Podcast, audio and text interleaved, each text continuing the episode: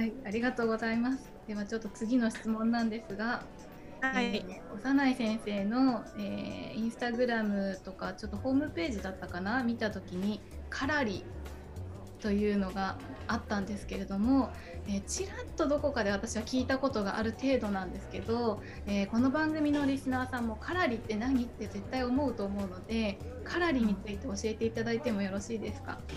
はい、はい、カラリのあのカラリは通称名でうん、あのあの正式な名前はカラリパヤトゥっていう名前のはい。南インドケーララの伝統武術にはい。のことなんですね。はい。で今でもケーララには南インドのケーララにはカラリパヤットの道場がたくさんあって、うんうん。今でも先生から教わることはうん。できるんですけど、はい。歴史がとても古い5000年前格闘技なんですよね。格闘技ですね。伝統武術で格闘技なんですけど、うん。あのあのな空手とか、うん。えー、と憲法みたいなか小あの空手とか、えー剣道とか少林寺拳法みたいな感じではい。なんかこう試合で強さを競うってことが行われてないのであまりね、あのやっぱり、えー、と広がってないですよね。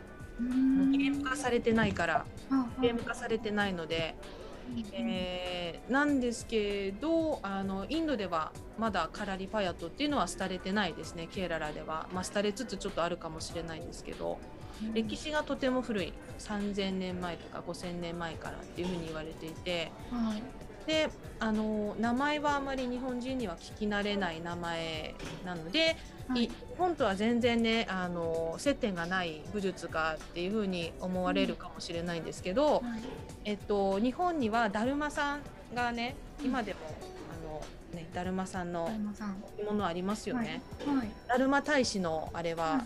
あの置物ですよね。はい。だるま大使がカラリパヤットをやっていたっていうふうにえ？思ってます歴史上で。そうなんですか。日本人が持っているだるまさんだるま大使はえ仏教徒でーうん。カラリパヤットをやっていてうん。禅の一番目の人。はい。だからだるま大使があのカラリの人たちが言う歴史っていうのはうん。だるま大使はケーララ出身でケーララの王子様、うん。仏教徒でうん。で中国に行って中国人にカラリパヤットを教えて、はい。瞑想とか仏教も教えた人で中国から日本に来たみたいな、は仙台の、えー、と松島。いうん。あのそこに来たとかねそういった伝説がちょっとありますね若あ干。そうなんです。そのカラリパヤットは日本のなんか武術にもなんか根っこの部分に絡んでたりとかするんですかね。カラリパヤットはアジアにあるうん。伝統武術のお母さん、母って言われています。ので、うん、空手なんかはうんよくあの空手とか少林寺拳法はカラリがカラリから派生した武術っていう風にカラリの人は言ってます、ね。あの空手の人と少林寺拳法の人はそれを あのはい受け入れるかどうかわからないけど、はい空手の人はそういう風に言っています。うんうん、えそれをよく学ぼうと思いましたね。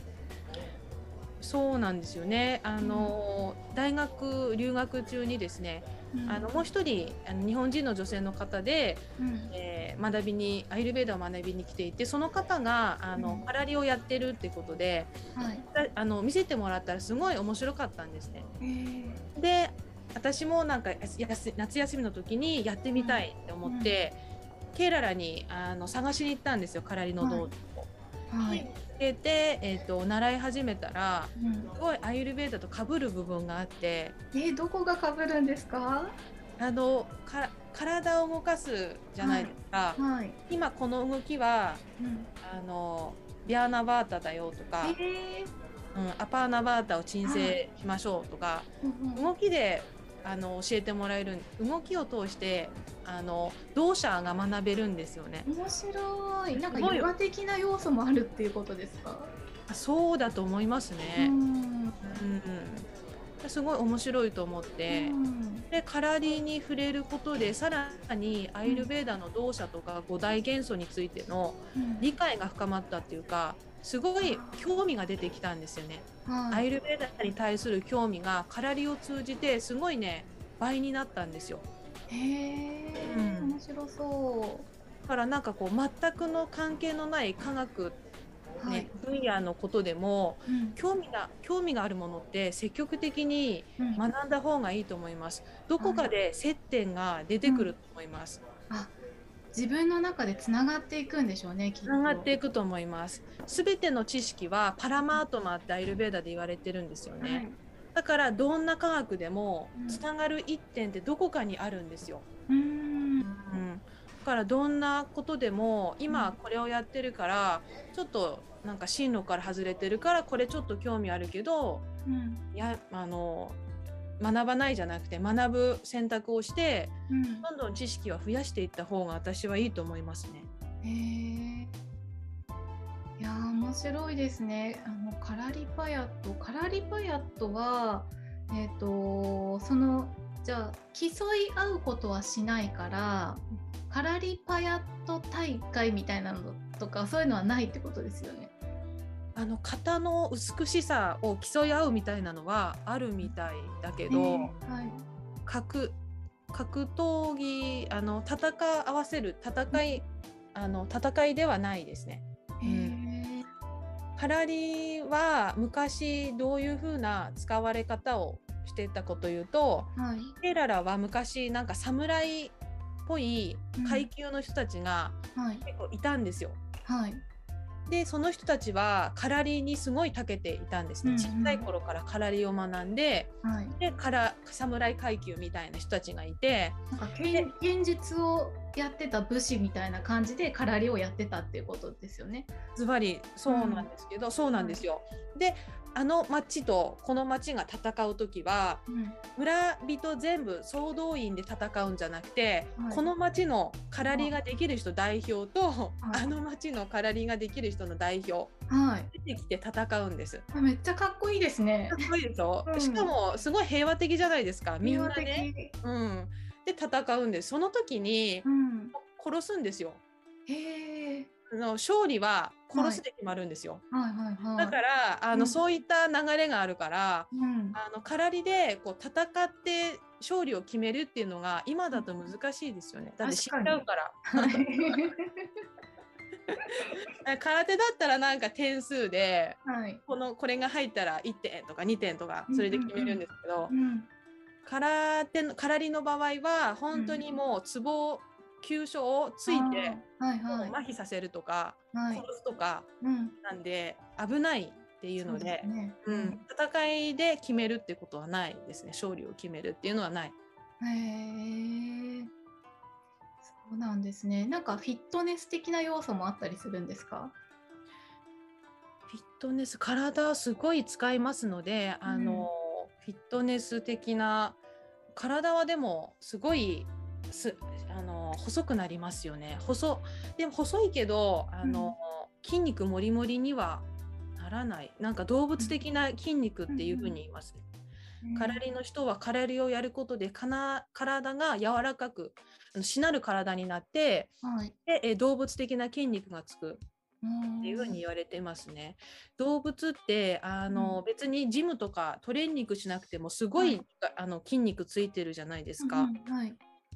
で別にジム行かなくても廃れないじゃないですか。はいはい。で空りで使えあのあの作られた筋肉っていうのははい動物的な筋肉なので、うんそんなに廃れないっていうふうに言われてますね。そうか本来の自分のエネルギーに対してこう素直にトレーニングをしていくというかうん不自然なことをしないでやっていくからそうなっていくってことですかね。うん、そうですね。あとはやっぱりね、あの動作のバランスとか、うん、あとはそのチャクラ、いヨガでいうチャクラとかをのバランスがね、すごい型の中でうん、整ってるんですよね。へえ。型ってなんかポーズとか動きの連鎖じゃないですか。はい。で順番があってその通りに連うん。あの動きを連鎖してやっていくんですけど、うん。その順番を考察するとうん、すごいね動作的にもチャクラ的にもバランスがねあの考えられているんですよ。へえ。だから自然に体があの、うん。整っていくっていうかエネルギーが高まっていくし浄化されていくしうん。だから、うん、あおっしゃる通りになんか自然にうん自分の体のなんかこう能力を開花させていくみたいなそんな側面があると思いますね。だから空リのやってる人は空リをやってる人はすごい筋肉ムキムキとかじゃないんですけど、はいどちらかというと細身なんですよね。武術してる人ってすごいこんな胸あうんの厚かったりするんですけど、はい。そういう人はいなくてうん。あの一見この人弱そうって見えるかもしれない。あの、うん。めちゃめちゃ鍛えてる人から見れば。うんうんうん。で、も戦うとすごい強いっていう。体しなるしジャンプ力もすごいし、へ一え撃がすごいバーンってスピード感でやるのでうん強いですね、伸びるしすごい。へえ、面白い。なので。本当に動物的に体が動物的になると思います。なんか知らなかった自分が目覚めるみたいな感じですね。そうですね ズバリそうだと思いますえー、これ今教えてらっしゃるんですか？小内先生。オンラインで教えてます。あオンラインでできるんですね。いやできないかな。できないって最初思ってたんですけど、うん。なんか勧められてやってみたら意外とうん。あのそうですね。なんか結構覚えてる、あの受講生とかもうん。マスター、あのど徐々にしていって、うん、うんまあ、オンライン化今いろんな分野で進んでるので、そうですね。うん、フィットネス系とか運動系もオンラインうん。でなんかこう教えていく余地はまだまだあるんじゃないかなって思います。うんうんそうですね。あじゃあちょっとリスナーさんのためにあの幼い先生のホームページのリンクをは貼っておきますので、あぜひ皆さんご覧になってください。ありがとうございます。ありがとうございます。ではちょっと次の質問なんですけどさっきちょっと聞いてしまったこともあるんですけどあの日常で取り入れているアイルベーダの中でもしお気に入りのことがあったら教えていただきたいんですけれども。お気に入りのこと、はいうーんとまず早早く早く起きるっていうことですね。うん。早く起きる。あの日の出の前に起きるのが私的にはうん。すごいなんか人生の成功の鍵みたいくらいに思っているので、うん。えーとあとはやっぱり、はいあのオンラインでうん。あの仕事することが多いので目がすごい疲れるんはいですよね。はいはい。で疲れてる時は、えーとうん。トリファラのうん。パウダーを、うんえー沸騰させてうん。でちょっと濃いめに出してうん。で冷めてからそれをアイキャップを用いてはい。目の洗浄をします。えーそれ沸騰させるのは何か意味があるんですか？あのーえっ、とまあ一晩ね粉を水につけといてこしてろ過してそれを使うっていう人もいるんですけど、一回沸騰させた方が煮沸消毒になるからなるほど。いいかなと思って、うん、あの濃いめに出ますしね。あーなんかすっごい痛そうですよね。いやそんなにね痛くないですね。私子供とかにもやらせてるんですよね。そうなんですか、うん全然大丈夫ですよ。痛くそんなに染みないです。あしぶしぶするけど、はいこう痛いっていうのはないですね。あちょっとやってみます私トリファラのパウダーが余っちゃって余っちゃってそうです。どうしようと思ってたんでちょっとやってみます。トリファラのパウダーがたくさんあるのであれば目に使用するだけじゃなくてうん何かこうあのえっ、と、えー包丁で手を切っちゃったとかうん転んでて、あの歩いてて転んで足をすりむいたとかそういった傷口にはい。トリファラのディコクションをで、えっと、その傷傷口を洗うとはい。あのいいですね。これは結うん。構アイルベーダのインドの病院では行われていますね。なんか怪我をした患者さんが来たらトリファラのディコクションで傷口を洗うっていうことは、結構あの日常的に行われているので、からそういうふうにご利用することもできると思いまあす。やってみます。へえいろいろ使い方があるんですね。そうですね。はい、もちろん内服もできますしね。はいはいそうですね。他に何かお気に入りのことってありますか？あとは、うんえっと鼻にオイルを入れること、白髪予防にあのまあ白髪予防ですか？そうですね。あのナスヤって、えっと、鼻って脳の入り口っていうふうに言われていて、うん。あのもちろんこう、えー最近ねアルツハイマーとか地方症の本とかにも載り始めてるんですけどはい。ナスヤが地方症の予防にいいとかねそういうことも、はいはいはい。結構ね偉いお医者さんとか本に書いてたりするんですけどもちろんそういった効果もあるんですけどはい。あのあと白髪予防にも効果がありますしもちろん視力もいいし、うん。シワ予防とかね、うんうんあの顔面のシワ予防とかあとは、えー顔の、えー感覚器官耳とか目とか鼻とか口とか全体的な感覚器官のケアにもなりますし、うん。肩こりうんにもいいので、なんか本当に、えー、と何滴か鼻に入れるだけですごいね、あのマルチなうん効果が得られるっていうふうに言われているので、うんナスヤもそうですねお気に入りですね。うんナスヤは私もいつもやってるんですけどすごいおすすめしたいんですけど、うん結構ハードル高いみたいでなかなかみんな鼻にオイルを入れるっていうのが怖いっていう方が多いですね。うーん。えーうん、怖い痛いので怖いんですかねそれともなんか悪いことが起こるんじゃないかみたいな。多分なんか鼻になんか鼻うがいをおすすめした時も同じ反応なんですけど鼻に何かを入れるっていうことがなんかプールとか海とかで鼻に水入っちゃって嫌な思いしたっていう方が結構いるのでそれを思い出すみたいなところでみんな怖がる方が多いですね。うんうんうん。なるほどなるほどそうですよね。これはなんか固定概念を破るしかないですね。そうですね。あの私アヌタイラっていうものを買ってみたんですけれども、アヌタイラってわかります？はいはい。なんか鼻にそれを入れるといいって言われて、えっ、と昨日からちょうど使い始めたので、まだちょっとあんまりわかんないんですけれども、なんかアヌタイラって効果的にはどういうことがあるんですかね？あの平はあの毎日えっ、とナスヤをうん、するためのオイルですね。ナスあのディナチャリアはい。としてのナスや専用のオイルとして作られているのではい。だから1滴とか2滴でうん。あの大きな効果が得られるオイルですね。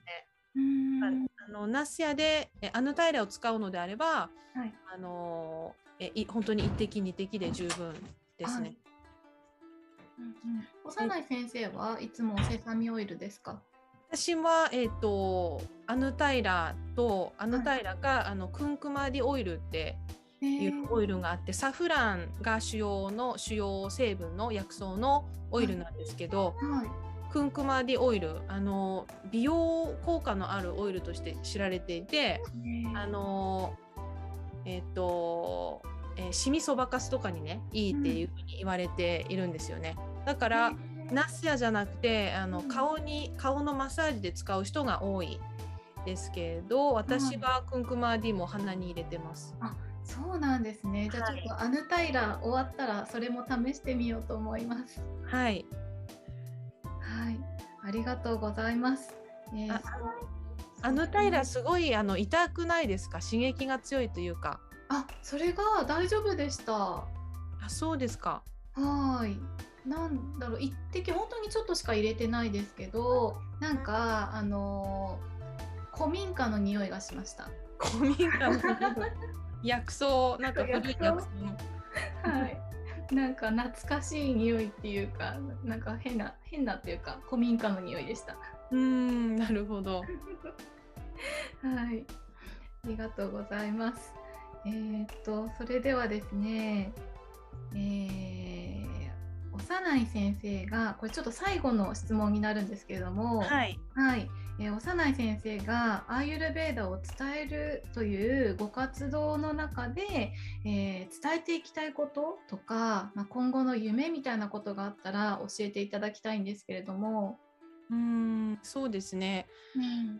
インタビューの最後最初の方でも言ったようにはい。伝えたいことはあのマニュアル化されたアイルベーダの実践ではなくて自分のことを観察して自然を観察して、うん。で自分に合ったうん。あの無理ない、えー苦しくないアイルベーダを伝えていきたいなっていうふうに思っています。はい。やっぱりマニュアル化されたあのアイルベーダの指針ってうんあの最初の取っかかりにはいいんですけどうん。それでもう人生過ごしていくっていうのははっきり言って無理だと思うんですね。うん。あだってあの場所とか年齢とか、うん。えー、と季節とか変わればはいマニュアルってねあの100%どういった時にも通用するものではないのではい。やっぱり、えー取っかかりにはいいんですけどアイルベーダをライフワークとしてあの実践していくには観察力っていうのがすごい重要だと思うのではい。あの自然を観察し自分を観察しあのその中で、えー一番自分に合った自然にの流れに逆らわない方法を見つけていくお手伝いとしてアイルベーダをなんか広めていきたいなっていうふうに思ってます。本当にあのそれだったら何人でも実践できますよね。うんうんうん。うん何人でもできますもんね。はい、インド人だからとか日本人だからっていうことは関係なく日本人が日本にいて、えー自分の声を聞きながらアイルベーダを実践していくっていうことができるようになるってことですよね。うん。ズバリズバリ。うんあそれが広まると健康な人が増えそうですよね。そうですね。うんうん。健康な人も増えそうですし、あと幸福な人もなんかうん増えていきそうな感じがしますね。そうですね本当にその幸福感っていうのが分からなくなってる方は結構いると思うんですよね忙しさがこう忙しすぎちゃって自分を見失っちゃうっていう人私も以前そうだったんですけどやっぱりそういうのがアイルベーダを通してまた思い出すような感じで戻ってくるなって私は感じてまズバリそうですね。す。うん元の自分にえアイルベーダを通じてこうあの戻っていくっていうのが、うんうん、アイルベーダのなんか良いあり方だと思うんですね。うん結構あの真面目にこうやりすぎてうん。辛くなるとかうん。そういう方も多いと思うんですよ。はい。特に日本人はこう真面目に真剣に取り組む こう民族じゃないですか。うん。なのでやっぱりこう一生懸命やりすぎてなんかこうそのアイルベーダをやる目的っていうのは健康になって幸せになるっていうことなんですけど、はい。目的がなんかアイルベーダになっちゃってるみたいな、はいはい、そういうふうに見失わあの人をあの見見失わ見失ないようになんかガイドをしていけたらいいなっていうふうに思いますね。うんうんね。ありがとうございます。ということで本日はいろいろと聞かせていただいたんですけれども緊張しましたか？いやーいや大丈夫です。大丈夫でした。あの京子さんのそのやり取りがあの、うまくリードしていただいたので、ありがとうございます。とても話しやすくあの時間過ごせました。ありがとうございます。えーそれではですね、えー本日はアーユルベーダ MD の幼い薫先生にお越しいただきました。幼い先生、本日はありがとうございました。ありがとうございました。